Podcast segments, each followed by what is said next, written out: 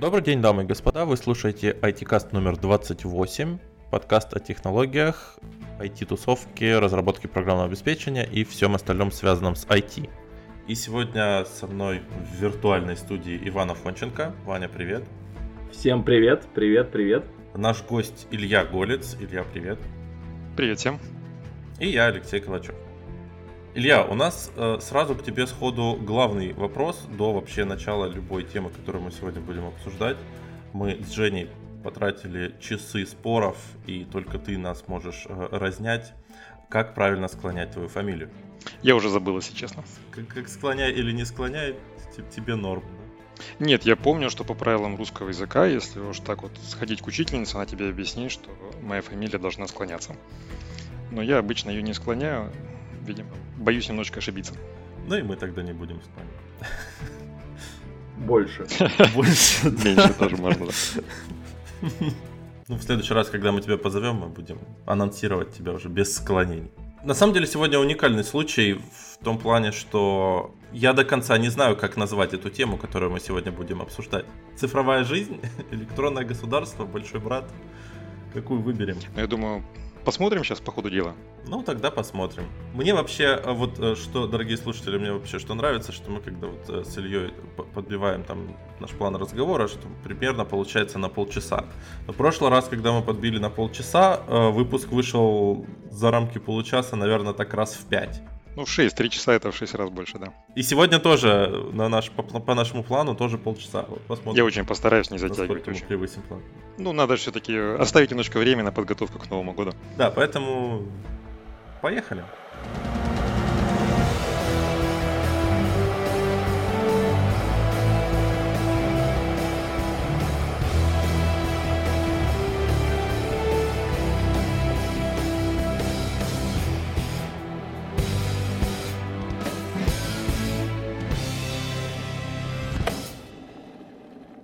Илья, ну, поскольку ты был инициатором того, чтобы поговорить на эту тему, тебе и карты в руки, расскажи, почему она тебя так волнует, и о чем вообще мы сегодня будем говорить?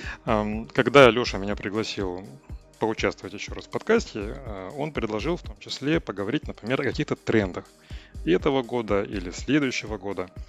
И так вот получилось, что я такие вот тренды, которые проходе в течение года, они мне не очень интересны. Мне интересны больше тренды, которые живут и развиваются на более длительных периодах.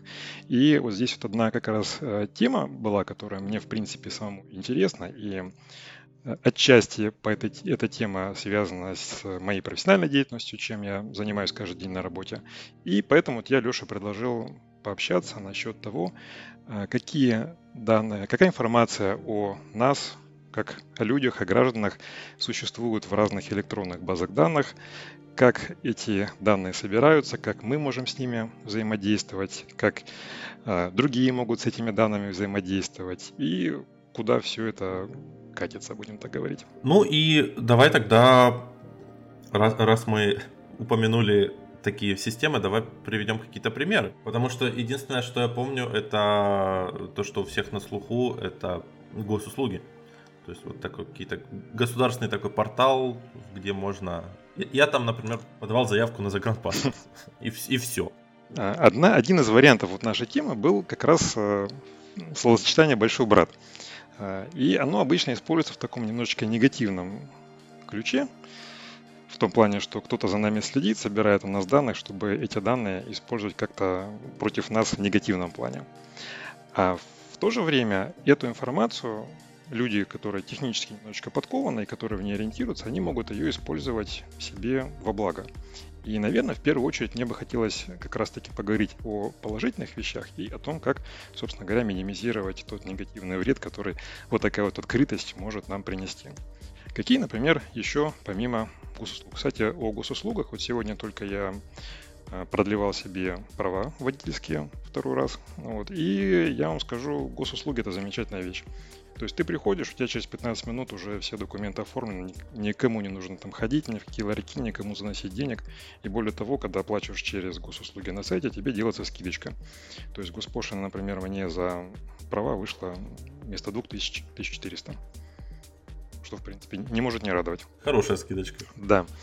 А, Еще, например, э, какие могут быть примеры? Это Яндекс Пробки. Если помните, сейчас э, практически все вот эти вот пробочные сервисы, они используют наши же собственные устройства, которые сообщают информацию о своем местоположении куда-то на сервер, и на основе этих данных сам сервис обезличивает их, может быть, вроде бы, и э, отображает информацию о пробках в наших городах и используют эту информацию для прокладывания маршрута. Я думаю, практически все мы, особенно люди, которые там в городах чуть-чуть покрупнее, чем Таганрог, все, скорее всего, пользуются такими сервисами. Ну, у нас есть легендарный переезд на, на улице Дзержинского, поэтому, когда, например, заказываешь такси, то все смотрят, есть там пробка или нет. Ну, как вариант, да, как вариант. Я, например, часто использую вот этот сервис, когда я планирую поехать, например, в Ростов, и мне нужно оценить, какая обстановка будет завтра в какое-то определенное время. Я, соответственно, на день раньше в это примерно время прокладываю маршрут, смотрю, где пробки, где рекомендуют ехать мне сервис, потому что за два часа, пока я доберусь от себя до Ростова, ситуация может сильно поменяться. А мне нужно примерно иметь информацию о том, какое, какая дорожная ситуация будет к тому времени, когда я поеду и сколько времени займет. Еще, кстати, если мы затронули тему автомобилей, это, например, ОСАГО. Тоже больная тема для Таганрога. Если вдруг кто-то оформлял, у нас была такая замечательная организация Росгострах. Да, да, да. Да, в которой вот здесь вот у нас недалеко на Глушко, главный офис, и там в слове страхования первую букву какой-то шутник оторвал, и в принципе тем самым приравнял рекламку к реальной ситуации. Вот. Сейчас э, электронные полисы ОСАГО прекрасно регистрируются через интернет за номинальную стоимость, без всяких заплат, доплат, без всяких очередей. Э, гаишники их принимают, у меня уже проверяли, все нормально. А как они потом просто распи- распечатываешь на принтере и все? Да, я распечатал на принтере. В принципе, я не обязан, но на всякий случай распечатал, в машине положил. Тут недавно останавливали, посмотрели, сказали, окей, езжайте. И это все очень быстро. Я до этого первый раз, когда оформлял вот это ОСАГО, я потратил на недели полторы чтобы найти способ вообще, как пройти без того, чтобы потратить несколько дней на стояние в очереди тупой. Вот, после этого нашел контору, оформил электронный и занял все это дело там полчаса. И с тех пор вообще никакой головной боли. Кстати, вот еще одна интересная тема вот из актуальных вещей, может быть, немножечко трендовых. Вот недавно у нас э, в новостях была большая шумиха насчет выбросов в Челябинске радиоактивного. И в том числе ходила такая волна о том, что Челябинск закрыли военные, поставили БТРы на выездах, никого не впускать, никого не выпускать там и так далее. А, используя современные вот эти все публичные базы данных, можно такие новости достаточно легко проверять. То есть э, открываешь, например, Яндекс карты и смотришь Челябинск, смотришь э, все выезды. Если там зелененькая полоса, значит люди едут. Если красненькая, значит стоят и у них включен Э, гос... Ну, как это называется, Яндекс карта. Если беленькая, значит там стоит глушилка, и никто не едет, и никто никакой информации не сообщает. Точно так же заходишь на контер ЖД, смотришь билеты. Если билетов валом, значит никто билеты не покупает, никто уехать не хочет. Очень легко информация проверяется. Да, это интересно. А вот еще, возвращаясь к Яндекс картам, которые сегодня уже упоминали, я не совсем понял э, принцип. Еще раз э, расскажи, как это работает. То есть собирается информация у пользователей Яндекс карт, у которых Ты он установлен у на себя телефоне, запускаешь да? Яндекс карты и едешь. И дальше твоя программка сообщает на сервер, где ты едешь, с какой скоростью. И Яндекс смотрит, что вот, например, на вот этой улице сейчас едет некоторое количество машин, и они едут медленно, там, в пределах 20 км в час или там медленнее. Он рисует здесь красненько значит здесь пробка. Если машины едут и едут быстренько, он рисует зелененько. Если машины не едут, он просто беленько. Там была проблема, они даже писали где-то статью у себя в блоге, как они эту тему запускали. Потому что когда запускаешь сервис, у тебя, естественно, никаких пробок нету еще, потому что нету пользователей. Пока у тебя нету пользователей, ты информацию о пробках не получишь. Пока нету информации о пробках, ты не соберешь пользователей. Круговая порука такая. Они ее разрулили путем интеграции с ГАИ в Москве. То есть у московского ГАИ там на камерах и на, на прочих датчиках у них есть, э, информ, как бы есть возможность собирать информацию о пробках. И первое время они покупали эту информацию у ГИБДД, потом они стали собирать ее самостоятельно, и в том числе закрыли таким образом маленькие города, где у ГАИ такой нет информации. Круто. Ну, Ян, Яндекс, как всегда. Ну, я думаю, он, они не единственные, кто так делает. Я думаю, это практически все так делают. Ну, конечно, да. Ну, я думаю, вот такое вот было небольшое вступление о том, какие Какие, какую пользу можем извлечь из таких баз данных? Ну, на самом деле, все это классно, но у меня все равно такой большой скепсис. То есть почти каждый месяц э, вижу в Твиттере новости, ну, правда, зарубежные, что там утекли данные там миллиарда пользователей там какого-нибудь сервиса. Вот, и там данные кредиток там пользователей Uber или что-нибудь такое. Как-то сразу становится страшно за свои данные, когда ты их куда-нибудь отдаешь. Ну, хорошо, как, когда пробки там обезличенные. Вот. А если они там, например, не обезличены, они там смотрят, куда ты едешь, да, или там э, те же госуслуги. То есть на, нас не спросили, но тут понятно, что государство берет на себя ответственность как-то охранять наши данные, но тем не менее, вот у нас есть эти все там. Ну, у нас, у нас как минимум есть законодательство, да, которое как-то управ... регламентирует работу с персональными данными. А вот если у тебя, например, телефон Android, то он вполне может быть скидывает полностью весь твой трек на гугловские сервера, и ты можешь посмотреть, как за последнее сколько-то времени по городу перемещался конкретно твой телефон. И вот эти вещи, они вообще ничем не регламентируются, потому что не граждане США, а Google не компания российская. Ну да, Google на самом... Ну я давно уже не пользуюсь Android, но тем не менее знаю там, так под него разрабатываю, как он себя ведет, и на самом деле там есть такое, что ты приходишь в какое-то место, там, например, в кафешку, да, по, по, покушать, а он тебе говорит там, о, ты там вот в этом месте или, или мне показалось? Вот. Ну, то есть у него там понятно, что GPS там не, не супер аккуратный. Говорит, ты, ты правда здесь кушаешь? Ты такой, да, я здесь кушаю. Он говорит, М, а давай-ка ты сделаешь там еще фотки и пришлешь нам. Вот, а мы их добавим там на Google карты. Вот, и думаешь, вот это. А потом, э, что, что самое такое криповатое, то что потом где-то там через неделю, говорит, а неделю назад ты был вот в том месте, и мы тебе собрали там красивый коллаж из фотографий. Ну, Google все помнит. Да, к сожалению. И я думаю, что это вот тренд, то, о чем ты говоришь, то, что утекают данные, это, я бы сказал, такая вещь, как э, цифровая гигиена, то есть та информация, которую о себе ты публикуешь вовне самостоятельно, да, как минимум вот ее нужно тщательно фильтровать, этим нужно заниматься с детьми, э, правильно их э, объяснять, что с этим делать. И взрослым на самом деле тоже зачастую требуется объяснение о том, как это все работает. Если не ошибаюсь, недавно у вас была э, упомя... вот эта тема затронута в подкасте с Андреем Халявкиным. И когда у вас эм, приходит на собеседование молодой человек, и вдруг выясняется, что работодатель поинтересовался его страничкой в социальной сети, и он почему-то удивляется. Ну да, иногда может даже негативно отреагировать. С какой стати? Это моя личная жизнь, да.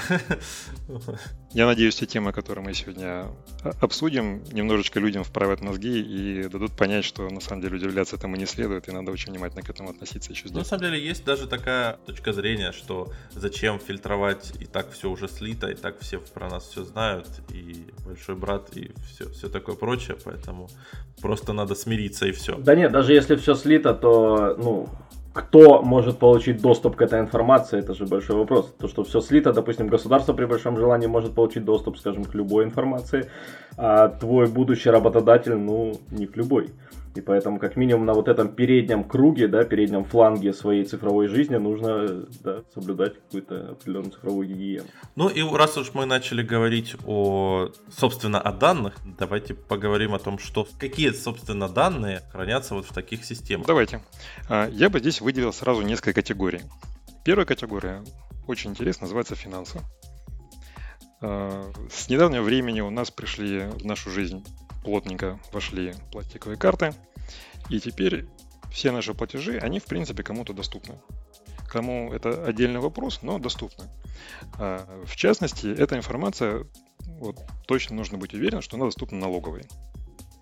Есть на эту тему косвенные признаки. Например, а, люди, которые, не знаю, либо занимаются каким-то мелким бизнесом дома, рассылают что-то по почте, либо в садике делают закупки, потом собирают деньги Некоторые уже жалуются, что если приходят платежи и в платежах вот переводы с карты на карту да, между людьми, если там написано какое-то примечание, которое очень похоже на коммерческую деятельность, после этого приходит налоговый инспектор, спрашивает, а где ваша налоговая декларация? И очень многие люди просят, вы деньги, говорит, переводите, только комментарий, пожалуйста, не пишите. Ну да, вообще этот комментарий, когда ввели, ну, начал появляться там в всяких банковских приложениях, я думаю, так, ну, если там, например, кто-нибудь квартиру, например, снимает или сдает, ему будут там приходить такие, типа, за, за квартиру там январь, за квартиру февраль. Думаю, это же все очень легко просмотреть. Да, это легко просмотреть. Более того, эти все вещи сейчас просматриваются не человеком, а они сейчас все просматриваются программой. Наши собратья-программисты сделали людям большое доброе дело, и теперь э, очень многие люди, люди имеют проблемы с налоговой. В частности, юрлиц шмонают по такой же самой схеме. Эм, алгоритм проверяет какие-то платежки у юрлица, э, обнаруживает какое-то подозрительное поведение, и после этого налоговая пишет письмо, пожалуйста, объясните, что вы, например, там не жираф или не верблюд. У нас такое было. Вот, приходишь в налоговую, рассказываешь, что ну так, мы хорошенькие, мы все правильно, у нас все хорошо. Он говорит, да-да-да, действительно, это у нас автоматический алгоритм рассылает всем. Mm. И таких людей много. Ну, тем не менее, галочку да, поставил, при... проверил. Да, поэтому надо понимать, что вот эта вот информация, она собирается и обрабатывается роботами, которые написали наши братья-программисты. И плюс еще к финансам связанное. Вот недавно в новостях проходило то, что у нас а, почта, посылки по почте будут привязываться к СНИЛСу. Да, да. Для того, чтобы люди не обходили налоговое законодательство, покупая. Кстати, сейчас, по-моему, даже есть проблема у многих посылок, потому что это все начало действовать там, с 8 декабря. Как обычно, внезапно, да? Да, да, да. И получается, что зарубежные магазины не подготовились, откуда бы они знали. вот. И многие посылки зависли на, на границе, на таможне. А я читал, что они будут привязываться к СНИЛСу, чтобы... Ну, то есть наше государство хочет понять, какие товары больше всего заказывают из-за рубежа, э, и чтобы там лучше, как, как это там было, чтобы оптимизировать э, налогообложение. Кстати, в тему покупок и в тему Нового года все сейчас наверняка закупаются. Нашел для себя очень интересную вещь, то что на Алиэкспрессе сейчас появляются очень активно российские компании. В частности, мы вот детям покупаем обувь. Вот есть питерская контора, которая активно продает через Алиэкспресс.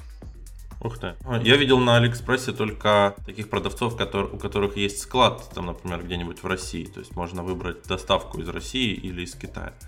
Нет, они шьют прям, прямо там, в Питере. Я так понял, что это они пытаются уйти от налогов.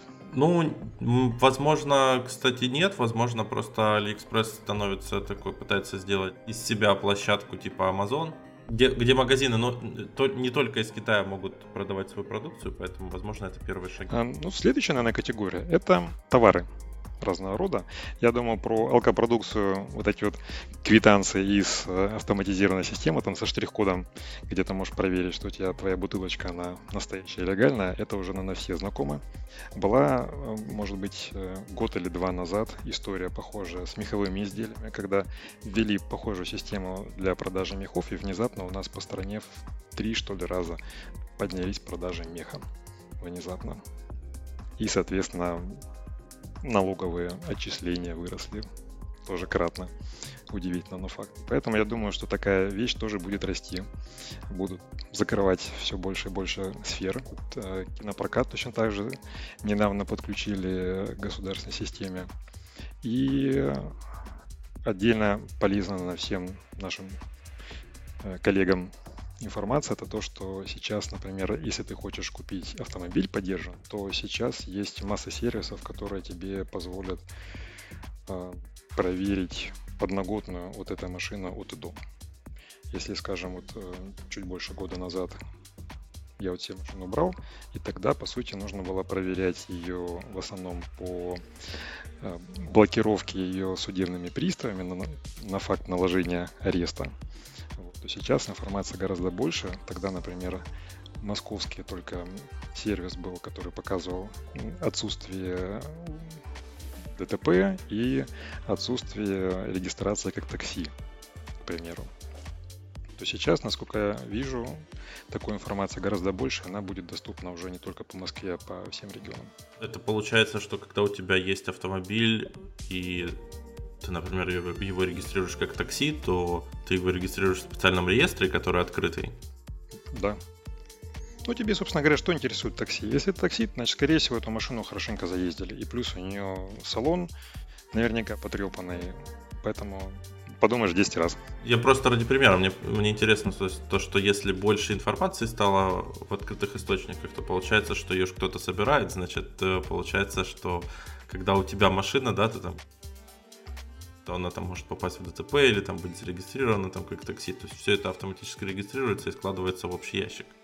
Да, по большому счету, вот когда вот мне эта была тема интересна, тогда еще не было возможности узнать про ДТП по всей России. В Москве ты мог получить информацию, а по России еще нет. А вот э, ты упомянул кинопрокат, то есть там получается теперь система в чем? Э, теперь ты можешь посмотреть э, в любой город, любой кинотеатр, любой сеанс, э, там, сеансы на любой фильм? Там собираются информация по продажам, сколько билетов продано, за какие суммы, на какой сеанс. Слушай, мне вот интересно, а вот э, в такие системы, это ж, как это модным словом сейчас называется, big data, вот, если в них пустить там тех же рекламщиков, например, они же там неплохие выводы для себя сделают с, ком- с коммерческой подоплекой. Конечно. Оно, собственно говоря, для этого и собирается. А, такая же система сбора, как сейчас у нас ввели для кинопрокатчиков, Такая же точно система давно уже функционирует для западных кинопрокатчиков. Всякие там Paramount, там Sony и прочее, у них есть э, большая централизованная база, они собирают по, по России уже давно, там по всему миру собирают и используют информацию в том числе для анализа.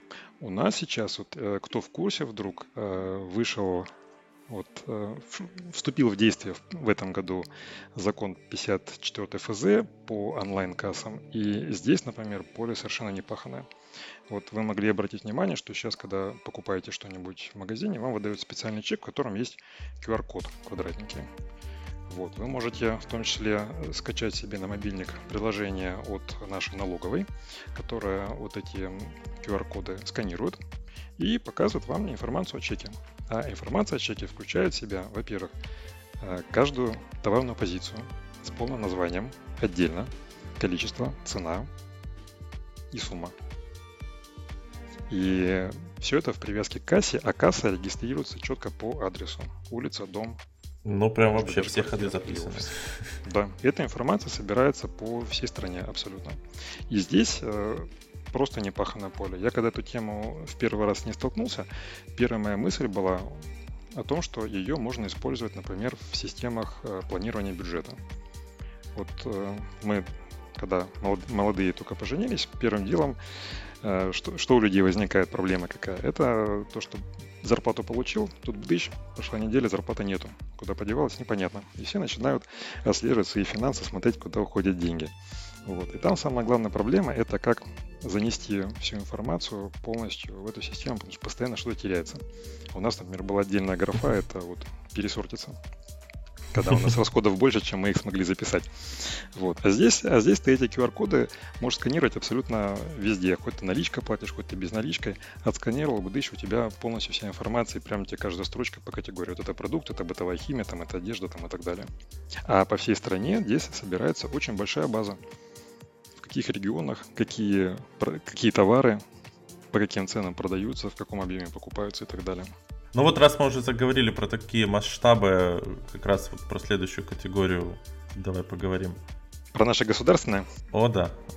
На самом деле тема очень большая, и я бы не хотел на ней сильно вот так вот застревать, потому что на ней можно вот реально сделать целый подкастик. Вот мы госуслуги упомянули, очень большая тема, кстати, очень интересная в том плане, что она потихонечку двигаться в сторону айтишности. Например, вот когда подходит к концу срок действия водительских, она присылает напоминалку. Это очень здорово, потому что зачастую забываешь за 10 лет, в каком месяце тебе нужно их продлить. Ну да, я смотрел, периодически приходилось заходить на госуслуги, ну, правда, не пользоваться, а, но видно, как система развивается. Правда, они там, конечно, много чего пересортировали, там что-то выкинули, но тем не менее заходить, пользоваться приятно. Да, я думаю, буду потихонечку развивать. Есть, конечно, небольшие недостатки. Например, вот сейчас, когда я пришел в ГАИ, выяснилось, что я не распечатал заявление почему-то и не распечатал платежку. Вот. Я бы, конечно, вот как человек, э, испорченный уже этих технологиями, предпочел бы, чтобы мне пришло на почту письмо. Вот пакетик документов, пожалуйста, не забудьте распечатать теперь при визите в ГАИ. Вот. Мне такого, к сожалению, не сделали, поэтому я, естественно, все это дело забыл. Но справедливости ради, все нормально, все приняли. Никто никуда не отправил домой и так далее. Ну вот госуслуги у нас у всех на слуху, а какие еще есть системы? Но еще есть замечательная система у службы судебных приставов, про которую наверняка все знают. И прежде чем поехать куда-нибудь э, в отпуск за границу, э, экстренно проверяют, нет ли каких-нибудь задолженностей, из-за которых могут не выпустить. Я не проверяю. Зря. Зря. Ну, там имеется в виду задолженности по кредитам, по коммунальным платежам, да, наверное? Все что угодно. Если у тебя есть какие-то долги, и они попали до приставов, то тебя, в принципе, могут э, не пустить за границу. Поэтому лучше закрыть, если у тебя вдруг что-то было, сходить, может быть, даже ножками, убедиться, что все в порядке, и что тебя выпустят. А в русле нашего года 2018 еще хочется упомянуть газ-выборы. Тоже замечательная система, через которую можно, например, э, посидеть, посмотреть э, камеру, как проходит процесс голосования по всей нашей стране. ГАЗ — это государственная автоматизированная система. Государственная да. автоматизированная система, да, да. Да, я помню, на прошлых выборах она, по-моему, уже была, уже можно было посмотреть. Как минимум на думских, мне кажется. Я заходил, смотрел, но там в некоторых местах камеры были повернуты таким образом, что ну там ты не увидишь ничего, кроме затылка охранника какого-нибудь. Ну, я думаю, это постепенно, поскольку это становится история все более открытой, я думаю, постепенно она будет выправляться. И насколько мне известно, у нас, если не самая, то может быть одна из самых открытых систем вообще по голосованию. Та информация, которую ты можешь собрать, вот так вот, не сходя с места, у нас очень близко к максимальной того, что есть сейчас в практике. И еще одна вот из государственных, это вот система правосудия, с которой работают наши суды. Если ты где-то вдруг посудился, то информацию об решении, о результатах можно найти на специальном сайте.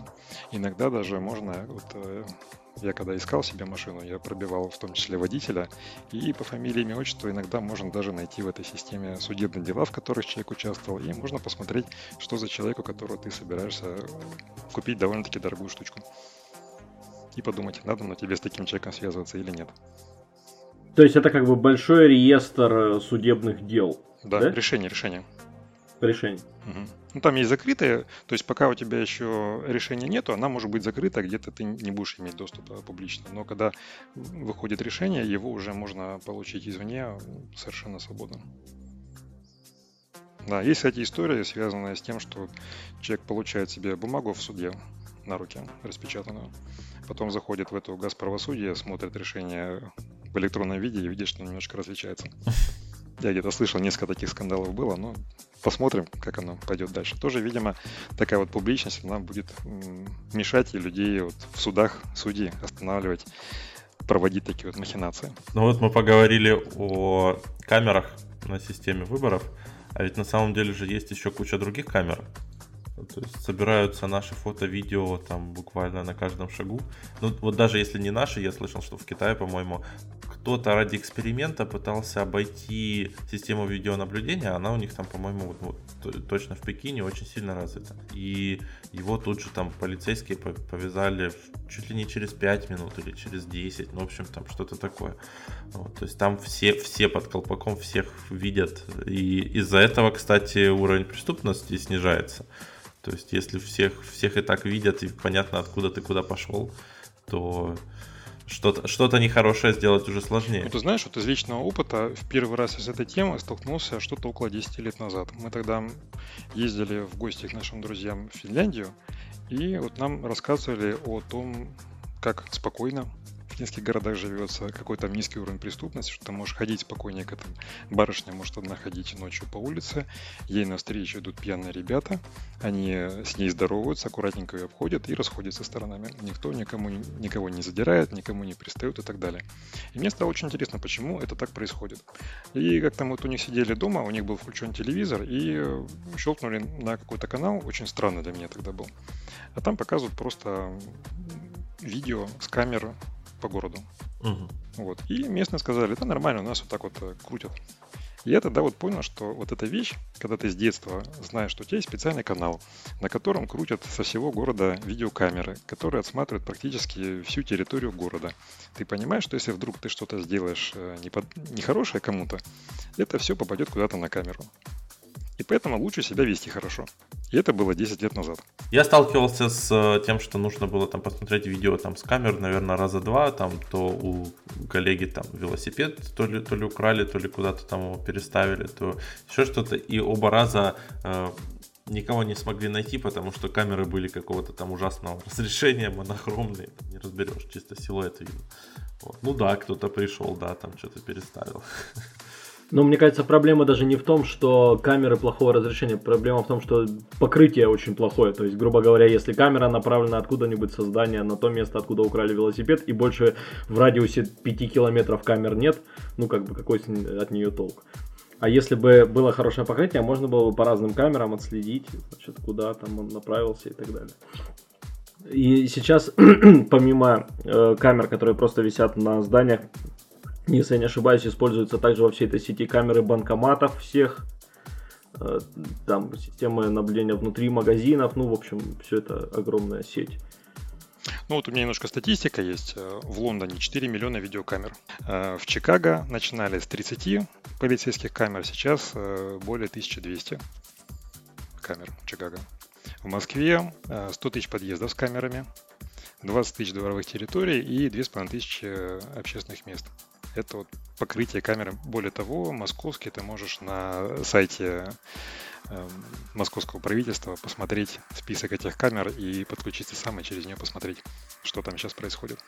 Если говорить о сборе такой вот информации, именно видео, то здесь получается как палка о двух концах, потому что с одной стороны ты отдаешь очень, ну, ты, тебя даже не спрашивают, забирают информацию о твоем передвижении, о том, что ты делал, куда заходил. И с одной стороны это очень сильно повышает безопасность, но с другой да. стороны э, это, ну то есть где-то хранятся данные вот о тебе, причем как бы вот, вообще твое лицо, то, то, то есть видно э, тебя. И то есть тут возникает вопрос, стоит ли отдавать такую и собирать такие данные э, ради такой цели, или все-таки э, это частная жизнь и надо ее ставить неприкосновенной. Потому что, например, э, не уверен, про все США, э, про, про все Соединенные Штаты, но вот я знаю, что в Майами, по-моему, есть даже некоторые районы города, где запрещены камеры, и более того, нельзя включать э, авторегистраторы. То есть вот он снимает там все вокруг, а когда ты заезжаешь в этот район, то ты его должен выключить, потому что вот privacy. У меня есть подозрение на этот счет. США это капиталистическая страна, а в Майами живут самые богатые там актеры и все прочее. Соответственно, они себе районы определенные анклавы отгородили, сказали, вот здесь, пожалуйста, никаких камер. Мы тут живем. Makes sense, да. Ты смотрел, кто там живет на этих районах? Я просто там знаю, нельзя что там есть съемку районы, делать. Так глубоко не копал. Ну вот, я думаю, надо посмотреть, кто там живет, потому что там решается все именно финансами. У кого больше денег, у того больше прав. Ты же не можешь возле своего дома запретить съемку, правильно? Если ты обычный американский гражданин, ты не можешь поставить знак. Вот здесь, пожалуйста, выключайте ваши регистраторы. Ну, про регистраторы я думаю, что вряд ли, а так... Ну, тот же Google, например, он же собирает э, данные, когда снимает там по улицам вот этот э, Street View, то есть вот эти 3D панорам. И mm-hmm. много где, особенно вот, кстати, я смотрел в Германии, вот в Берлине, прям целые здания, они размыты, ну, то есть заблюрены. То есть просто потому что... Ну, если да. это большое здание, там, скорее всего, потребовалось, чтобы все, все жители этого здания, чтобы они написали бумажку туда. Да, но я удивился, что очень много, причем просто жилых домов. То есть это не, не то, что там какое-то там э, государственное предприятие или там какой-то, не знаю, там, ча- частное, там, частный магазин какой-то, который не хочет, чтобы его там видели. А это вот просто обычные частные дома. Поэтому я думаю, что тут вопрос я думаю, что если человек обычный американский гражданин, он тоже может там поставить знак. Не, нет, ты можешь попросить Google, например, чтобы он потер немножко, заблурил конкретно твой дом, но так, чтобы твой район запретить там видеосъемку, ну, наверное, вряд ли. Ну, район, да. Ну, а как ты относишься вообще к сбору вот такого, в таких масштабах такой информации, как аудио и видео? Благо это или нет? Ну, здесь, наверное, все-таки палка с двумя концами. Если учесть, что я ничего противозаконного не делаю, то в целом мне, наверное, это не сильно беспокоит. А перспектива, что эта информация может как-то защитить меня, мое здоровье, мои права там и так далее, то, может быть, даже в чем-то здесь есть положительно. Вопрос в том, как это используется. И здесь, конечно, хотелось бы больше открытости о том, как это используется. То есть знать, кто может использовать, когда, в каких условиях. И, может быть, это добавляло бы людям доверия. Но в целом, как бы, меня это не сильно заморачивает. Более того, есть одна история у меня, а, чуть-чуть, скажем так, о наболевшем. Вот недавно, на, на этой неделе по радио слышал вот такую историю, что некий товарищ из Ростова, там дедушка 50 чем-то лет, проходил досмотр, а, забирал вещи свои вот с ленты, которая выходит из э, сканера, и обнаружил рядом с своими вещами какой-то телефончик. Он посмотрел по сторонам, никого вокруг не увидел, и телефончик положил в карман. При этом дедушка считался грамотным, он не забыл выключить телефон из сети, чтобы его не могли найти. Вот. Но он был очень удивлен, когда на следующий день к нему пришел полицейский прямо домой. И даже не сильно отпирался. То есть по камерам вычислили дедушку и... Да, в аэропортах есть система, по-моему, Сова называется, и эта система мониторит тебя, отслеживает твое лицо и следит, где ты как перемещаешься по всему залу аэропорта. Соответственно, человек, у которого потерялся телефон, он пришел в полицию, написал заявление, быстренько нашли по камере, кто это был. Соответственно, по лицу человека определили, кто он такой, где он живет, номер паспорта, адрес и так далее. И на следующий день к нему пришел местный участковый. Ну, это круто. Ну, дедушка, конечно, очень наивный был, вот, но надо понимать, что такая вещь есть, она работает в аэропортах, на ЖД-станциях, немножечко в метро работает. И вот почему на болевшем, э, я когда-то в такой же был ситуации, у меня украли зеркалку когда я ехал из отпуска со всеми фотографиями. И мне было очень грустно. Если бы была тогда возможность каким-то образом отследить, кто эту камеру у меня забрал, в принципе, я был бы вообще очень счастлив. Да уж.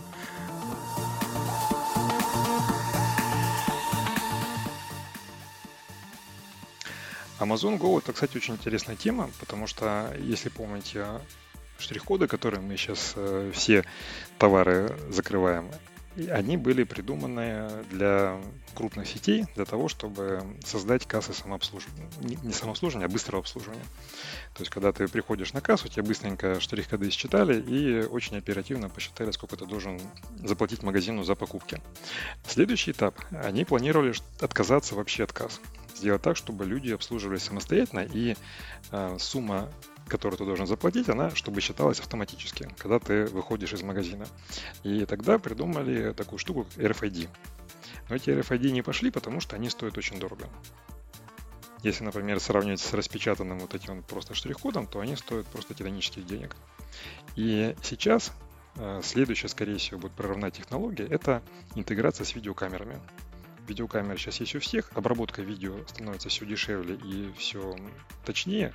И Amazon сейчас придумал способ, возможно, придумал, потому что они этот магазин только тестируют сейчас на своих сотрудниках и вот только-только планируют его открывать для всех публично.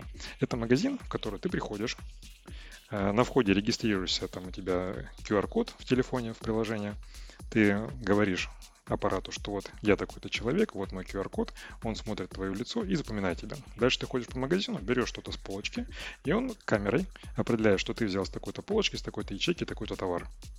И тебе его накидывает в твое приложение, в твою корзину. Когда ты выходишь из магазина, он опять видит твое лицо, что ты вышел, и выставляет тебе счет, автоматически снимает с твоей банковской карты и все. Продавцов. Ну да, то есть тут даже не только продавцов нет, но и кассовых аппаратов. То есть пришел, зашел, что тебе нужно, взял, ушел. Да. И все. еще недавно они представили систему, которая называется Amazon Key, ну как ключ. Она состоит из замка и камеры видеонаблюдения. То есть это для домашнего использования там. А, но они ее производят не сами, производят э, какая-то другая компания по партнерскому соглашению. Система стоит 250, 250 долларов и, получается, устанавливается в твой дом. А, и когда ты делаешь а, заказ на Амазоне, приходит курьер, приносит твою посылку. Специальная вот эта вот камера она сканирует штрих-код посылки. Если данные совпадают, то есть ты действительно эту посылку ожидаешь, то она открывает дверь и впускает курьера в твою квартиру. То есть даже когда тебя там нет. Ну, сейчас она, по-моему, там запущена только в США, там в определенных городах, и туда могут доставлять посылки, через нее могут там только специальные там курьеры Amazon, то есть которые там прошли, видимо, проверку на благонадежность. Вот. Отсутствие судимости. Да, да, да, да, да. Но тем не менее, вот так, такая система есть, и вот мне интересно, насколько она будет быстро внедрена э, в повседневную жизнь, насколько люди будут готовы вот так вот пускать э, людей в свое э, жилье, свое отсутствие. Потому что я, конечно, не хочу обидеть людей, которые работают курьерами, но доводилось мне встречать таких людей, которых я бы к себе не пускал. Ложечки потом нашлись, но осадочек остался. Да, да, да. Еще посмотрим, как быстро ее хакнут. Это да. Или вообще я не, не, не, ну, я не знаю, это, по-моему, уже э, инновация ради инновации, потому что, в принципе, в ну вот я был в Калифорнии, там э, посылки оставляют вот просто у дверей. То есть все могут проходить, видеть, что у тебя там вот посылки лежат. Можно взять, забрать, убежать. Но почему-то так никто не делает. Наверное, там камера где-то стоит рядышком, да? Или собака, да. Собака вряд ли, наверное, очень вряд ли. Ну, я к тому, что ну, просто такое общество, что там, ну, это, это чужая вещь, ее поэтому никто не, не берет. Ну, возможно, просто Калифорния хорошо живет. Вот, ну... Возможно, ты не смотрел такую же ситуацию где-нибудь в Гарлеме. Где даже если у тебя посылочка лежит внутри квартиры, это никого не остановит. Это ничего не значит. Я думаю, что если белый курьер зайдет в Гарлеме в чье-то жилище, Ему на двери все откроют быстро. Потом его самого в Amazon... Доставит домой в посылочках. В посылочках, да. На самом деле в тему лиц, чтобы закончить, есть э, еще одна тема, проходила вот в нашем пространстве информационном, это Find Face, когда ты можешь фотографировать человека, а потом поискать лицо этого человека в соцсетях. Да, я даже, я когда о ней услышал первый раз несколько месяцев назад, я попробовал, попользовался, но на самом деле не так хорошо она все определяет, но в целом работает. Ну, во-первых, хочется отметить, что это, это наши российские да, программисты, да, да. наш российский сервис, который сейчас активно развивается и везде внедряется. Я его использовал, опять-таки, если помните, э, в начале где-то вот этого года, по-моему, Владимир Владимирович ездил куда-то на рыбалку. И там встречался с рыбаками, потом снимали этих рыбаков где-то в церкви, и кто-то шутил, что это не рыбаки, а подставные люди из службы охраны. Вот, я взял лица этих людей, которые там были на фотографиях, прогнал через этот FineFace и нашел их социальные профили. Это были люди э, из Великого Новгорода, рыбаки. Там были схожи, у них фотографии таких же точно кораблей, немножко с другими номерами. Но в целом легенда сошлась. И вот этот сервис позволил здесь как раз-таки проверить новостной вброс. Я слышал самый популярный кейс использования фэндфейса, когда люди брали скриншоты из отечественных порнофильмов и искали по соцсетям русских порноактрис.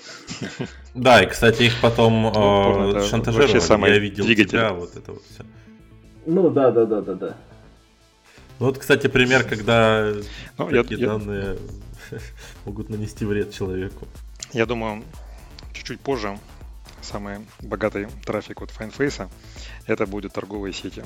Сейчас, например, вот уже Bittrex, они сделали у себя систему, где ты, если ты, например, владелец какого-то магазина офлайнового, ты можешь не выдавать людям дисконтную карту, а предоставлять скидку ему по лицу. То есть там стоит камера, она умеет определять твое лицо, определяет, что это ты, и конкретно тебе делает персональную скидочку. Ну да, не надо таскать с собой эту карту. Да, а если ты ставишь там камеры по всему магазину, она может отследить, где конкретно каждый человек перемещался, возле каких э, стоечек он стоял, чем он интересовался, что он трогал и так далее. И занести все это дело опять-таки в маркетинговую базу. Да, я помню, что даже давно еще в больших супермаркетах исследовали, как вот перемещаются покупатели, и специально там на, ну, вычисляли самые популярные места на полках, и там э, ставили специально какие-то вот промо-товары, которые надо продать. Ну, единственное, что эту систему легко ломает э, муж со списком от жены. Я тебе, кстати, насчет мужа со списком от жены, я тебе скажу такую тему. Вот э, жене искал на подарок миксер, вот, а потом в браузере. А потом мне начала сыпаться эта тема везде, включая Skype, там баннер справа, то есть абсолютно везде. То есть люди, вот эти рекламщики, они уже каким-то образом смогли определить, что я — это я в самых разных программах, самых разных производителей, и однозначно меня определяют, что мне нужно показать такую-то рекламу. Вот я боюсь, что через какое-то время я буду ходить по магазину, постою возле какой-нибудь стоечки, и потом мне придет смс, скажет, вы интересуетесь таким-то товаром, а у нас дешевле. Это я помню, когда только-только вышел браузер Chrome, они вместе с ним еще представили, там можно было скачать PDF, э, и там было как в таком в комиксовом формате описывалось, описывались вот эти все э, преимущества нового браузера. И там было как раз вот про приватный режим, что написано, допустим, вы хотите купить вашей жене подарок, и не хотите, чтобы она там видела, там испортить сюрприз раньше времени. Вы заходите в приватный режим, открываете магазин, выбираете подарок. Вот. Ну, конечно, все только ради этого приватным режимом пользуются. Ну, кстати, ты зря говоришь. Я тут недавно читал статью на Хабре, и там товарищи ставили ссылочку на рюкзачок. Знаешь, сейчас модные рюкзачки, которые там гиковские. Да, да. С металлическим там корпусом, противоугонно там и так далее. Вот товарищ поставил ссылочку, вот говорит, почитайте там вот про рюкзачок. Осторожно, используйте приватный режим. Вот. А на самой странице пишет, надеюсь, что вы открыли в приватном режиме, потому что иначе э, весь ваш браузер, все ваши устройства будут немедленно наполнены рекламой этих язычков. Да, самое раздражающее то, что когда ты уже купил, тебе уже не надо, а тебе продолжает сыпаться реклама этого же. Вот. Ну, уже спасибо, да, хорошо. Почему-то система то, что я уже купил, не трекает, что ага, все, цель выполнена, цель достигнута. Недоработка. Я думаю, вот с нашей вот этой вот базой по твоим покупкам, если когда ее заинтегрируют, мы пофиксим эту тему. Машинка заехала в гаражик. Ну что, по таким системам все? Мы ничего не забыли? Можно, на самом деле, чуть-чуть про космос. Он, конечно, напрямую так вот не связан. Пока что из космоса нет возможности сфотографировать, например, твое лицо и какую-то еще информацию. Но, как минимум, уже есть, информ... есть возможность отслеживать э, состояние вот, определенной территории с точностью больше, чем точнее, мельче, да, мельче, чем 1 метр на пиксель более детально, чем 1 метр на пиксель. Вот. Пока что это не сильно к нам связано, это может быть связано отчасти с каким-то трафиком автомобилей, где машин много, где машин мало, там пропускная способность, сколько там на парковках машин стоит, может быть посчитать на каких-то публичных мероприятиях сверху, сколько людей на какой-нибудь площади собралось. Но пока еще, может быть, нам это отчасти далеко.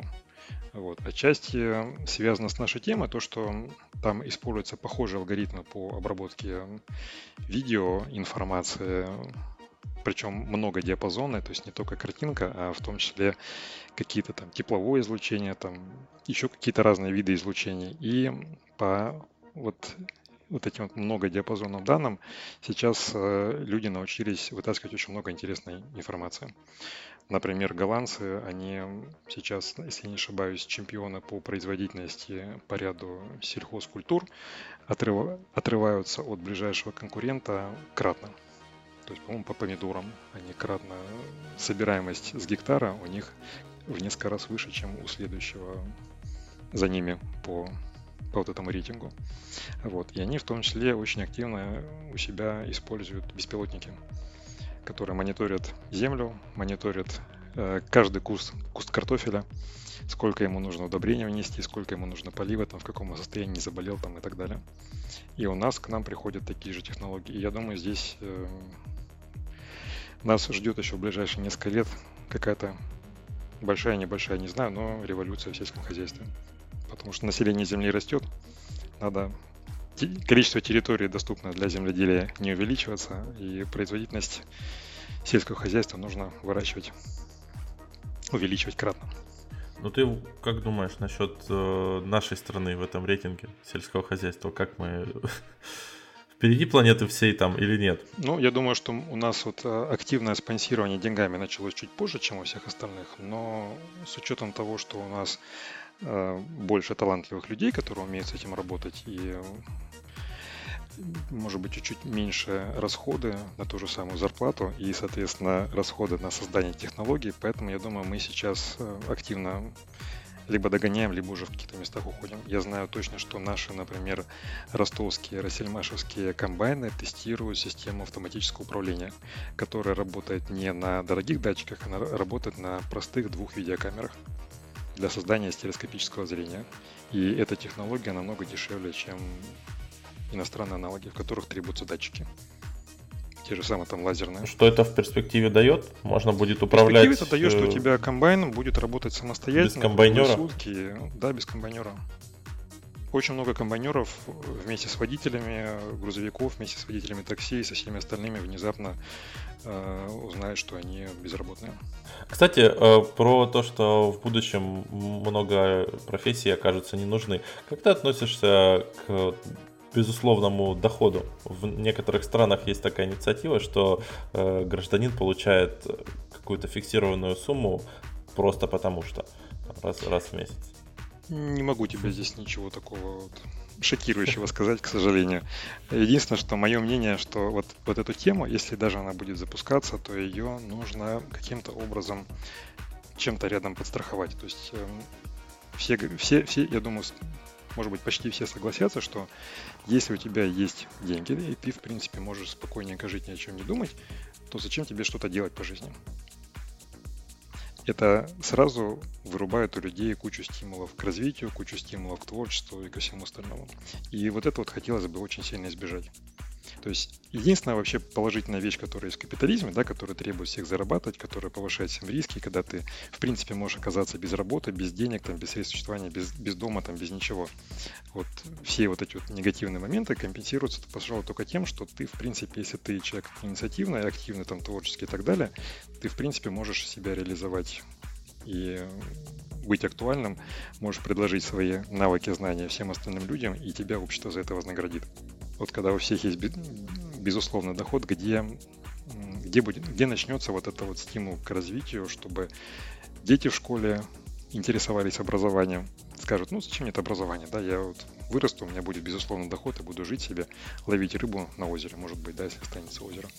Вот, где-то нужно все-таки создать вот эту систему стимулов, чтобы люди, в принципе, могли захотеть себя как-то проявить. Это вспоминается мультик Валли, там, где человечество село на корабль и улетело от Земли, и там показывается, что тоже на этом корабле все делают роботы, и такие люди там все толс- толстеют и толстеют, и уже там потом перемещаются на каких-то специальных летающих там, кроватках.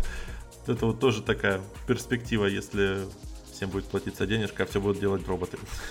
Вот я как человек, выросший, провевший детство в Советском Союзе, я тебе скажу, что а, когда вот Советский Союз строил коммунизм, социализм это промежуточная стадия между капитализмом и коммунизмом, э, Советский Союз в принципе над этим работал. То есть, если ты, например, открывал какую-то газету, если ты включал телевизор, очень много информации шло о том, что вот есть люди, которые делают какие-то замечательные вещи, вы должны на них быть похожим, вы должны на это равняться, и э, во главу угла ставился не денежный фактор, не обогащение, а именно то, что ты можешь принести какую-то пользу обществу, как-то себя в этом плане проявить. И по сути, вот то, что ты говоришь, безусловный доход, это, это ну, на самом деле это социализм, будем уж совершенно честными, да?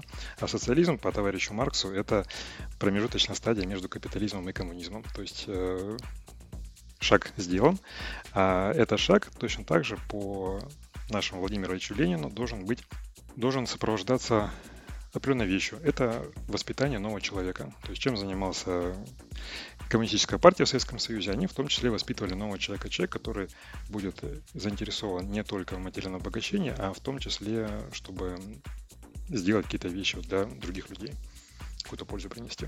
Окей, ну раз мы уже заговорили о перспективах, поделись, пожалуйста, как ты думаешь, какие перспективы несет вот такая поголовная автоматизация и сбор данных и так далее? Ну, здесь, я думаю, нас ждут противоборства между государством и гражданами, да, вот как вот мы сегодня упомянули, что с одной стороны кому-то не хочется, чтобы его везде фотографировали, а с другой стороны кому-то хочется, например, чтобы тебя фотографировали вдруг ты какой-нибудь бандит, да, и кто-то хочет себя обезопасить от бандитов, и пускай, значит, всех туда снимают. Вот. И здесь будет небольшая такая борьба между ростом анонимности и уменьшением анонимности. Вот как мы знаем, сейчас государство потихонечку поджимает всякие там анонимайзеры, всякие прокси, э, сети Tor, э, Wi-Fi публичные. Я помню, проходила у нас недавно инициатива о том, что сделать публичный Wi-Fi доступный по паспорту. Ну, сейчас, по-моему, сделали по номеру телефона. То же самое. Симка может быть привязана. Ну, по номеру телефона уже давно в большинстве мест. Номер телефона, да, она привязана. То же самое, например, в соцсети. Ты когда регистрируешься в соцсетях, ты обязательно указываешь свой телефон.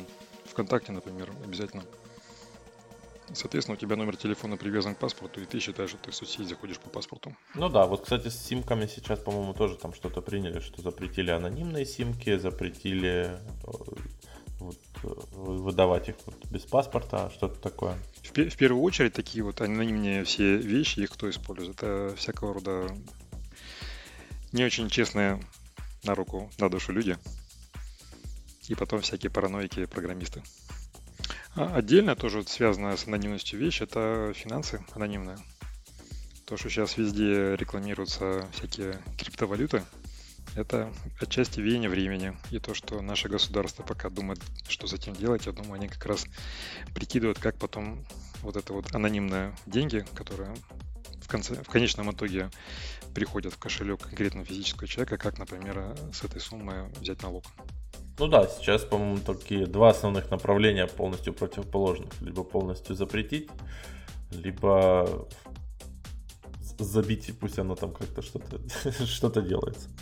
Я думаю, когда-нибудь э, в государстве нашем наберется критическая доля толковых программистов, и они объяснят, как это все делать правильно. Про критическую долю программистов я сразу вспоминаю эту шутку, что, по-моему, уже говорил в подкасте, что если к власти придут программисты, то пару министерств они заменят просто обычными скриптами. Да, ну вот пример налоговой, да, то, что сейчас проверки налоговой выполняются скриптами, ну, показательные вполне.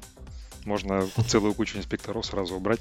Это, кстати, выполнение наказа президента о том, что надо перестать кошмарить бизнес. Раньше у тебя приходил налоговый инспектор, и как-то тебя проверял. Здесь тебя проверяет скрипт, и никуда ходить не надо. Вся информация давно уже в базе. Ну, это да. Ну, правда, скрипт обезличенный, то есть как-то там это... Войти в положение он не может. Там скорее проблема в том, что, ну, кстати, это, это, наверное, даже плюс. Если он не может войти в положение, я думаю, это уменьшает коррупцию очень сильно. Я думаю, это положительный тренд скорее. Вот. Второй такой вот противоборство – это национализация и приватизация данных. То есть, э, с одной стороны, информация собирается в государстве, с другой стороны, есть э, множество крупных компаний частных, которые тоже собирают данные. И вот здесь э, тоже сейчас общество ищет баланс, потому что частная контора, как там она использует эти данные, не очень понятно, насколько этот механизм прозрачный, насколько они корректно используют эти данные большой вопрос. Вань, Илья, вы как считаете? Данные должны быть приватизированы или национализированы? Ну, я не знаю, мне кажется, что... Да Честно говоря, у меня нет какой-то... Ну, то есть, я не вижу вообще в целом ничего страшного в сборе какой-то информации, и поэтому мне кажется, что если государство будет э, каким-то образом регулировать деятельность этих э, частных организаций и то, как они используют полученную информацию, то, ну, наверное, ничего в этом страшного нет. Если будут регулировать. Если не будут, то, наверное, да, конечно, хотелось бы, чтобы регулировали. Ну, это еще к вопросу о том, насколько в конкретной стране э, действительно хорошо развита та же судебная система, да, правовая система. Потому что я помню, как в этом году был нашумевший случай, что Apple не, не хотела разблокировать смартфон террориста, чтобы следователи могли получить данные э, террориста и как-то там продолжить расследование. Потому что это приватные данные, и компания не, не собиралась раскрывать их. И там были суды, и получается, что он, по-моему, там даже закончился до, до, до, до суда, по-моему. По-моему, там кончилась тема тем, что полиция обратилась к какой-то конторе частной, да, которая да. этот телефон скрыла. Подобрала пароль брутфорсом. Ну, там не брутфорсом, то есть она каким-то образом там по-другому. Потому что брутфорс не, не, если ты будешь подбирать там несколько раз, то телефон заблочится и сотрется там все. Да, поэтому у них там специальная аппаратная штука, которая перезаписывает память. Вот этот счетчик возвращает обратно. Она перебирает несколько раз, потом сбрасывает обратно до счетчик, еще несколько раз перебирает и повторяет все это дело. Ну, вот я к тому, что здесь э, бизнес, то есть вот компания, она следует там, то есть своим каким-то правилам, у нее и, и законам, и она спаривает вот э, такие вот предписания в суде, и суд, э, что интересно, то есть э, встает, встает на ее сторону, то есть все так очень чисто и, и хорошо. Вот. Но есть другие государства, где так такого может и не случиться, поэтому отдавать данные именно то есть какому-то бизнесу это немного рискованно, мне кажется. Ну, есть, кстати, похожая тема, если уж говорить про разные государства, была похожая тема с Гуглом. И в свое время Google публиковал у себя на сайте информацию о том, сколько запросов от компетентных органов приходило на получение информации из их баз данных. При этом они не могли публиковать детали этих запросов, они даже не могли публиковать количество этих запросов. Единственное, до чего они смогли договориться со своим ФБРом, о том, что они могли указывать порядок. То есть там в этом месяце у нас было запросов от там, тысячи mm. до 10 тысяч примерно. И они говорят, это все, что мы можем. Все остальное нам как бы государством не разрешается делать. Почему именно так повел себя Apple, я, честно говоря, не знаю. Мне кажется, там какие-то были еще коммерческие интересы. Ну, понятно, что история, конечно, не полностью нам показана и рассказана, а, потому что я думаю, что а, Apple сотрудничает все-таки с ФБР. И, кстати, они, то есть у них в пользовательском соглашении написано, что они все вот эти вот резервные копии, которые копируются на iCloud. То есть в случае чего Apple может предоставить там правоохранительным органам. И, кстати, э, эти копии, касаемые того террориста, они как раз предоставили. Вот. Но то, что на телефоне, э, как раз вопрос... При том, что iCloud шифруется. Ну, да. Обязательно в порядке. Ну, я думаю, что ключики-то тоже в, там же на iCloud рядом лежат, в соседнем кабинете. Да, да, да. Да-да-да.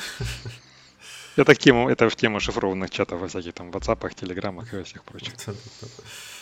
Ну, кстати, Телеграм говорит, что ключики на устройстве только. Ну, говорить можно все что угодно, да.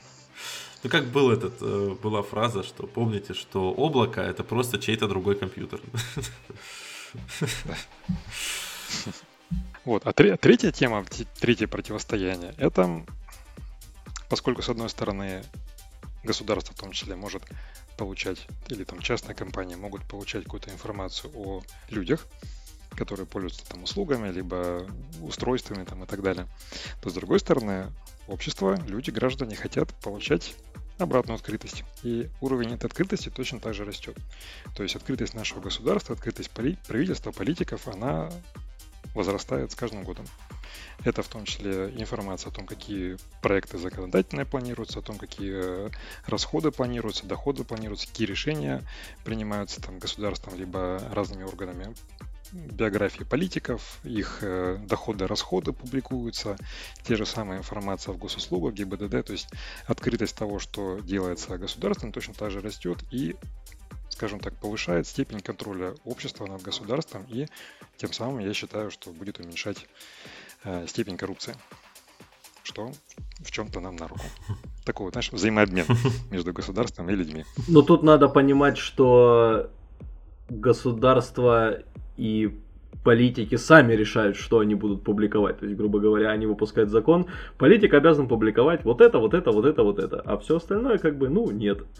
Потому что буквально же недавно была история о том, что отклонили какое-то ходатайство о том, чтобы политики публиковали или там что-то был запрет на, на то, чтобы была иностранная недвижимость. Ну, короче, вот какая-то такая была история, которая политикам не понравилась, и они сказали, да нет, мы все, этого делать мы не будем.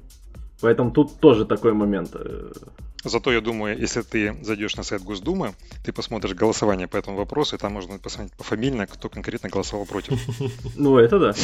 И после этого твой конкурент по политической борьбе на местах, да, на следующих выборах в Думу, выйдет с этой информацией, скажет, ребята, посмотрите, давайте не будем за него больше голосовать. Он выпустит ролик на Ютубе. Ну, как вариант, да. Ну, на самом деле, ролики, что там ролики? Все-таки не, далеко не все сидят в Ютубе. Пока еще. Ну, да. Но ролик тоже надо выпустить обязательно. Без этого никуда.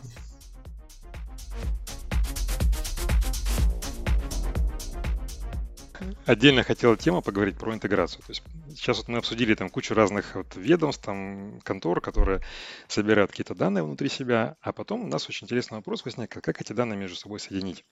Вот Борщевская, не знаю, кто-то, может быть, помнит, он выступал когда-то э, в студии «Когда», у него команда была. Сейчас он периодически появляется в телевизоре, в радио уже просто как юрист такой известный, пропиаренный юрист.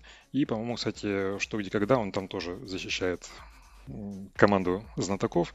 Ну, он там раньше вот. был хранителем с... традиций. А вообще он, по-моему, работает, он там как-то там, что-то он представляет интересы нашего государства там в каких-то судебных инстанциях. Ну, может быть, он такой, короче, человек распиаренный, поэтому он очень часто появляется в телевизорах.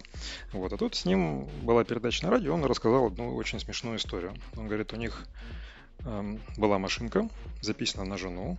Вот она собралась эту машину продавать, тут выяснилось, что на машину наложен арест. Стали выяснять, выяснилось, что арест наложен на машину, но не из-за долга... А, немножко не так, перепутал. Эту машину они продали уже давно, и следующий хозяин, их знакомый, он собрался там через несколько лет машину продавать. И он продать машину не может, потому что она под арестом. Арест наложили на жену Борчевского, потому что она имеет задолженность по уплате коммуналки там какую-то сумму. Машина ей уже не принадлежит, но на эту машину наложили арест. И там две очень смешные истории. Во-первых, э, он стал дальше интересоваться, откуда вся эта тема взялась, откуда этот долг. Выяснилось, что э, контора, которая выставляет счета там, вот, э, коммунальные, у них в программе почему-то за ней числится долг. Этот долг раз в полгода они присылают к ним на почту, что вот у вас долг, пожалуйста, оплатите. Они берут свою пачку платежек, идут в эту контору, показывают платежки, говорят, о, да, действительно, извините, это у нас сбой в ошиб, это, это сбой в программе, мы обязательно исправим, идите домой, платите все по-старому. И вот такая тема у них повторялась два с половиной года. Прошло два с половиной года, подходит срок э, исковой давности, и другое ведомство, которое не в курсе было всей этой видимой системы, э, подало в суд, суд выиграло и наложили арест. То есть э, у этих ребят, у коммунальной конторы, два с половиной года висит какой-то долг, который не могут исправить. Дальше история, почему наложили арест на машину, которая уже давно продана. Выяснилось, что эм, данные ГАИ о том, что машина снята с учета, она далеко не всегда обновляется в базе у приставов. То есть арест наложили приставы, а они по базе по своей посмотрели, у них эта машина есть. И она была самая дешевая. Они поэтому наложили арест на самую дешевую. Они посмотрели все остальные машины, которые числятся, и выяснили, что из всех тех, которые там у них записаны у пристав, только одна в действительности у них еще осталась. Все остальные уже проданы. То есть эта информация не обновлялась много-много лет. Они потом пошли в ГАИ, вот, и там им в ГАИ объяснили, что да, действительно проблема есть, и там порядка 30 э, вот таких вот э, справок ГАИ выдает каждый день, где-то там в Москве о том, что машина уже давно снята с учета, и она этому человеку не принадлежит. То есть проблема действительно есть. Интеграция между разными ведомствами. При том, что давным-давно придумана такая замечательная штука, называется система межведомственного электронного документ взаимодействия, СМЭФ. И был даже насколько я помню, закон о том, что государственные органы не имеют права с тебя требовать каких-то справок, если они могут получить эту информацию через СМЭФ. Проблема есть, проблема есть интеграция. Да, я думаю, что чем, чем больше будет, раз, будут развиваться такие системы, тем больше таких историй мы будем слышать. С другой стороны, вот есть э, частная инициатива от Мегафона, называется «Безопасный город». Насколько я знаю, она была опробована впервые в Сочах во время Олимпиады. Это частная система, которая подключается к куче разных датчиков по городу, начиная от э, оборудования разных коммунальных служб и заканчивая камерами видеонаблюдения в подъездах. Вот. И она собирает всю эту информацию в купе и создает э, какой-то вот такой вот э, центр принятия решения, который можно в случае каких-то событий, там, ситуации, можно через эту систему администрировать то, что происходит в городе. Я вот читал, что в нескольких регионах вот э, подобные системы внедряются, называется ситуационный центр региона. То есть, когда там какая-нибудь чрезвычайная ситуация случается, либо там какое-то происшествие случается, прям есть там отдельная консолька, которая к тому же губернатору, чтобы там определенные должностные лица верхнего уровня, чтобы они держали ситуацию на контроле, а те люди, которые участвуют в работе над всем этим делом, могли получить какую-то информацию. То же самое там человека ищем, смотрим по всем камерам, которые есть в городе, ищем кого-то похожего по описанию. Кстати, вот э, недавно тоже пробегала, если вдруг застали, по ВКонтактику пробегала история о том, что э, вывесили картинку с фотороботом человека и написано «Внимание все, свежая информация из полиции. У нас в городе завелся педофил, при этом не указано в каком именно городе. Вот, зато указано, на какой машине он передвигается, гус номер этой машины, марка этой машины. Вот. И написано «раздайте всем, предупредите детей, чтобы они себя там аккуратно вели». Я на это дело смотрю и не понимаю вообще, о чем как, бы, как, как вообще эти люди, вот эту информацию люди пересылают дальше, потому что это абсолютное палево. Когда у тебя есть номер, марка машины, этого человека вычисляют буквально в течение одного рабочего дня. И потом уже через какое-то время, вот, не знаю, правда или нет, но по сарафанному радио донесли, что по этому фотороботу нашли человека в Анапе, вот. И обычный человек нигде не привлекался, никаких к нему никогда претензий не было. Более того, ситуация неприятная, потому что у него есть дочка малолетняя. Вот. И ему конкретно это принесло массу неприятностей. Вот эта вся история. Репутационный такой вред можно легко нанести. То есть там какой-то вброс в социальную сеть и вперед. Ну, надо понимать, что информация вот из разнородных источников зачастую может быть довольно-таки легко собрана вот нашей полицией для того, чтобы кого-то найти. То же самое, когда смотришь, там в новостях э, переехали поздно вечером маш... пьяный водитель на, на пешеходном переходе кого-то сбил и немедленно уехал. Вот, его на следующий день приходит к нему домой полиция, и он там пытается от полиции спрятаться под диваном, понимаешь? То есть человека в темное время дня, когда камеры не очень хорошо видят номера, может быть даже забрызганный номер, но все равно его смогли вычислить, определили, где он живет, его адрес пришли туда, и человека поймали ну, в течение нескольких часов, грубо говоря.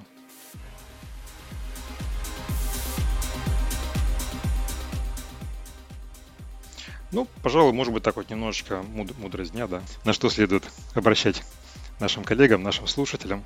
Вот, с одной стороны, нужно знать про такие вещи, что о нас информация собирается, что к ней могут получать доступ в том числе обычные люди, ваши соседи, работодатели, э, друзья, друзья там, недруги, может быть. Вот, нужно очень внимательно к этим вещам относиться, очень внимательно относиться к той информации, которую мы публикуем в интернетах, внимательно относиться к своим деньгам, где они лежат, как они лежат, как они перемещаются, потому что это может быть, скажем так, использовано против нас, в том числе разными нехорошими людьми, не только государством.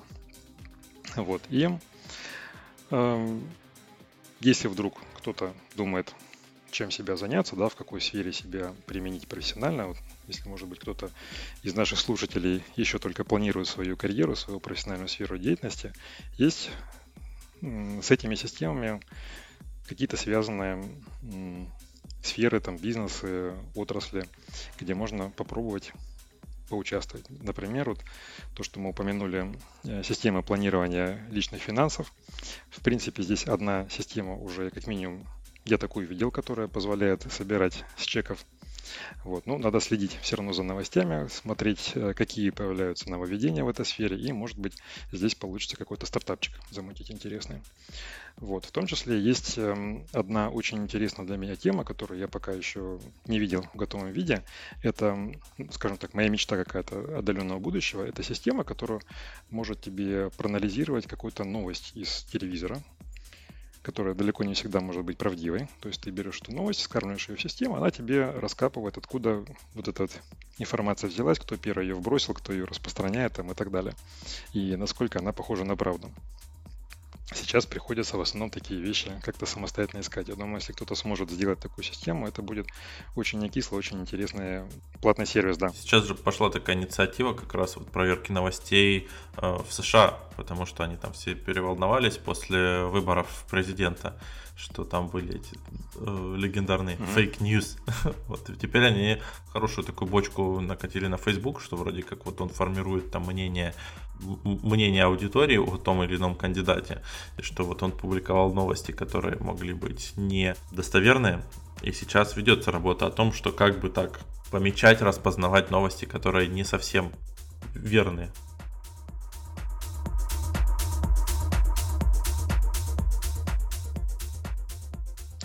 Отдельность тоже очень интересная тема, которая сейчас в частности в банках развивается, это анализ данных для формирования, скажем так, кредитного профиля, для оценки заемщика, насколько высока вероятность, что он вернет деньги.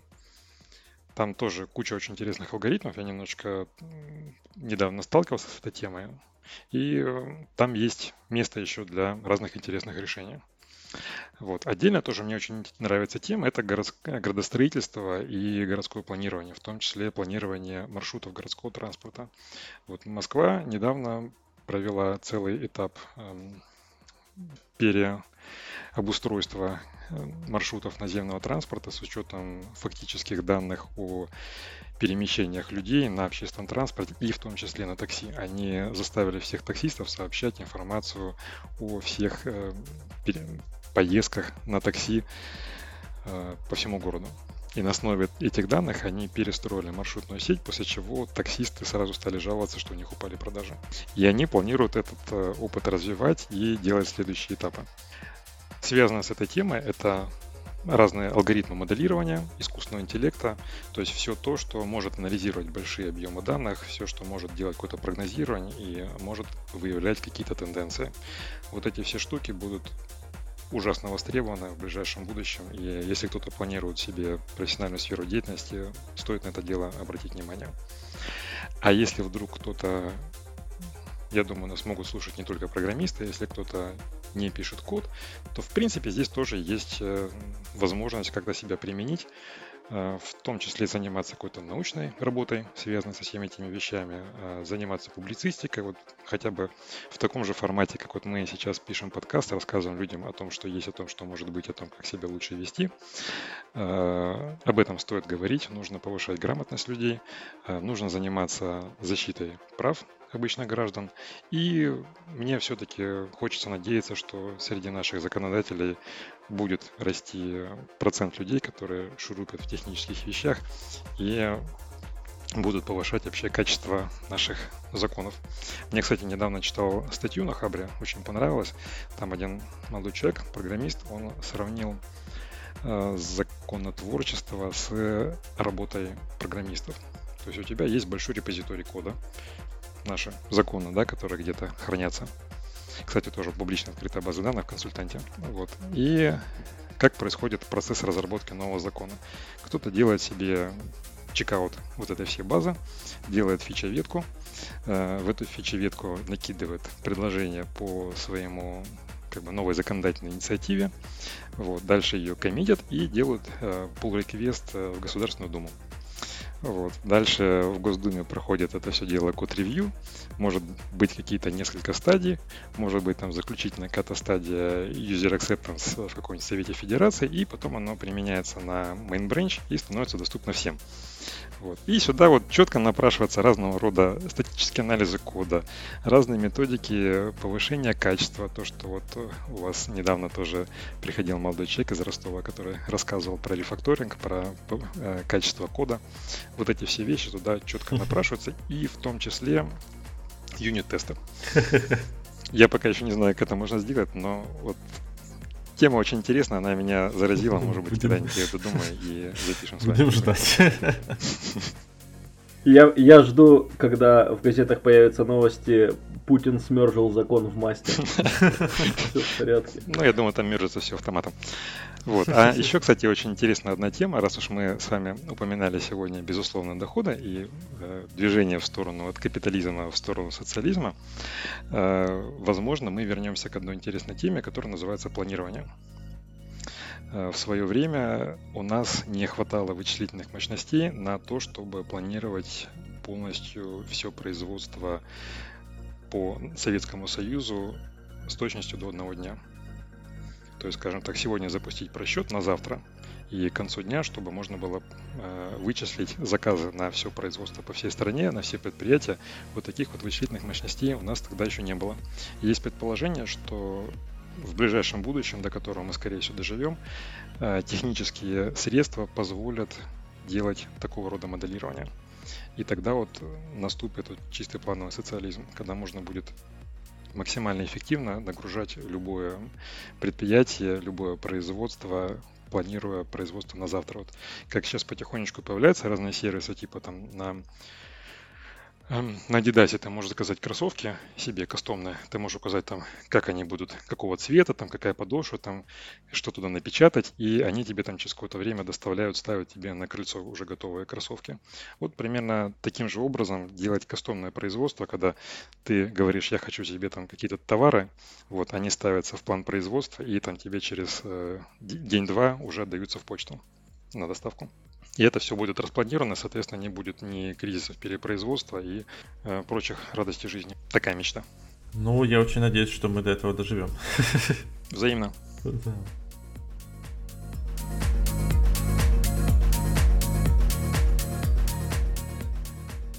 Ну что ж, это был заключительный выпуск в этом году. Ну что, друзья, есть ли у нас какие-то пожелания? Давайте, давайте пожелаем нашим слушателям. Друзья, я хотел бы вам пожелать, чтобы в новом году вы становились лучше, умнее и жизнь вокруг вас становилась все более интересной.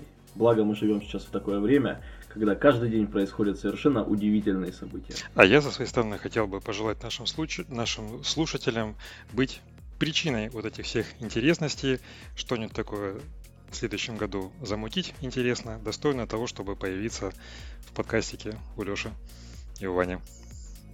Ну, я присоединяюсь э, к своим соведущим и желаю вам продуктивного года, хорошо его отметить, хорошо встретить, и мы к вам вернемся во вторую, наверное, неделю января. Надеюсь, что вы будете в состоянии открыть свой подкастоприемник, набрать там IT-каст и послушать свежие выпуски.